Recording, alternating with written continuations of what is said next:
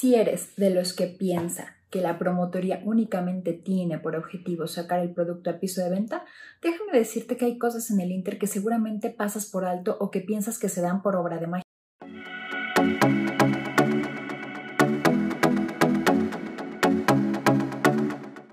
Número 1.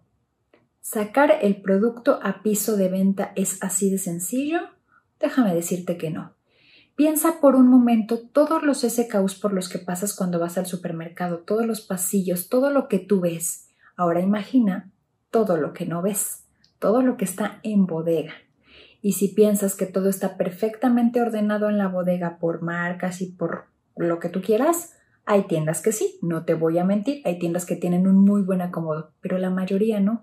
Y esto es por el flujo, por el tránsito, por lo rápido que vienen las cosas, vienen, se, pasan andén, después se descargan, se revisan y se ponen, sí, donde corresponda, pero déjame decirte que he encontrado historias de terror de productos que no deberían de estar en refrigerador y ahí termina, ¿no? O sea, hay muchas cosas que pasan en el piso de venta y son poco controlables hasta ese punto. Entonces, Número uno, esa parte de, de, de, sí sacar el producto, no creas que el promotor llega a su tienda, va a la bodega y dice, ah, ubicación de mi marca, perfecto, aquí está, y lo lleva a piso de venta y lo empieza a acomodar y ya, no funciona así tiene que asignarle un lugar en la bodega, llevarse bien con el encargado de la bodega, llevarse bien con todos los de la tienda para que le respeten ese espacio, dar un buen servicio a las tiendas, ser constante en sus visitas y todo para que él pueda saber dónde van a poner su producto. Y eso en función de que no haya rotación de las personas, que hay mucha rotación en las tiendas y ya se perdió el engagement. Entonces, para que tu producto pase a, la anaquel, tiene que pasar bastantes cositas antes. Y a veces en, tus sistemas tú puedes ver que ya está el producto, pero no se puede pasar a piso de venta porque está en andén. O sea, está en un punto como muerto en el que no puede estar ni en la tienda en piso de venta, ni tampoco puede estar descontado el sistema porque ya está en la tienda, pero todavía no puede ser pasado a piso de venta. Entonces, hay muchas cosas que tienen que pasar antes de que se exhiba tu producto. Número dos, una vez que ya tienes el producto ahí, la ejecución de los planogramas. Sí, ya sé lo que me vas a decir, que ya está perfectamente, que ya todos los compradores, que toda la tienda debe de tener los planogramas, cosa que te voy a creer.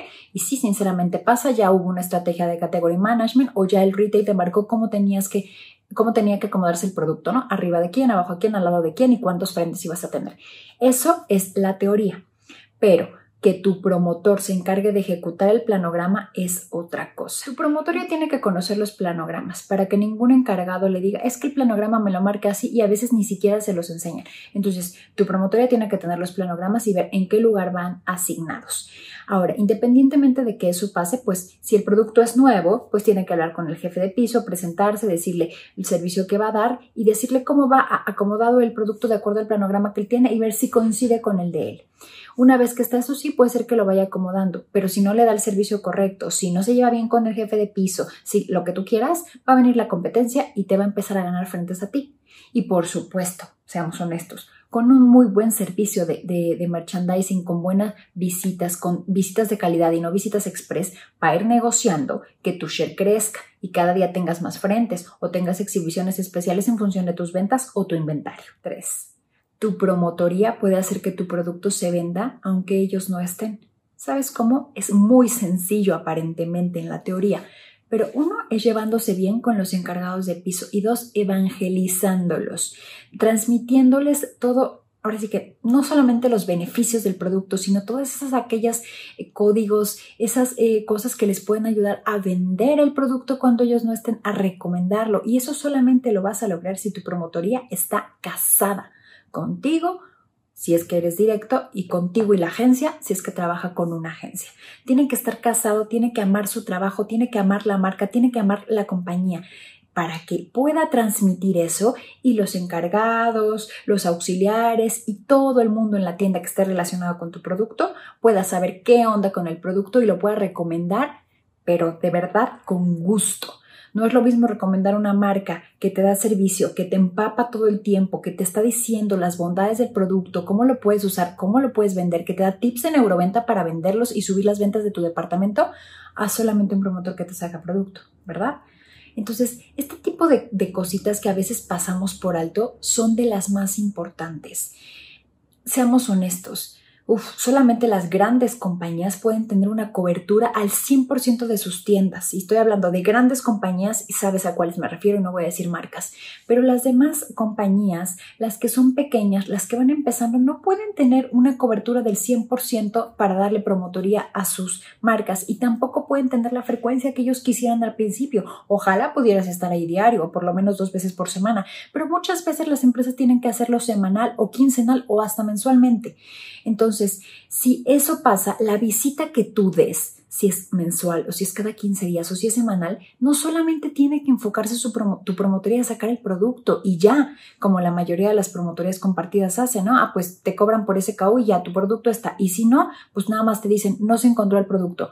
¿Por qué? Porque como son express, no les da tiempo realmente de buscar en la bodega, de sacar el producto y de hacer esa relación porque van marca tras marca tras marca. Entonces tienes que buscar un servicio que probablemente sí lo compartas en días o lo compartas con medios días, o lo compartas con otra marca en cierto modelo de negocios como lo maneje tu agencia, pero visitas de calidad para que no solamente saquen el producto si lo encuentran, o te digan que no lo encontraron porque estaba en la bodega y no lo quisieron buscar o no pudieron buscarlo porque no tenían tiempo y tenían que correr hacia la otra marca. Entonces, ojo, ojo, ojo con eso. Y si tu promotor va, de verdad, tienes que tener un modelo de educación para enseñarle a negociar con los encargados porque hay encargados muy complicados en este medio, muy y tienes que enseñarles a evangelizarlo. Y para eso ellos tienen que estar contentos, ¿eh? contentos con la marca, contentos con la agencia, contentos con lo que venden y seguros de lo que venden, evidentemente capacitados, no solamente en el producto. Por favor, por favor, no te enfoques en capacitar a tu promotoría solo en tu producto, no. Se le tiene que capacitar de mercadeo, se le tiene que capacitar de neuroventas, de negociación, de tener esa relación con la gente, de caer bien, de ser simpático. Son un montón de cosas que tienes que hacer para que ellos realmente sean tus embajadores.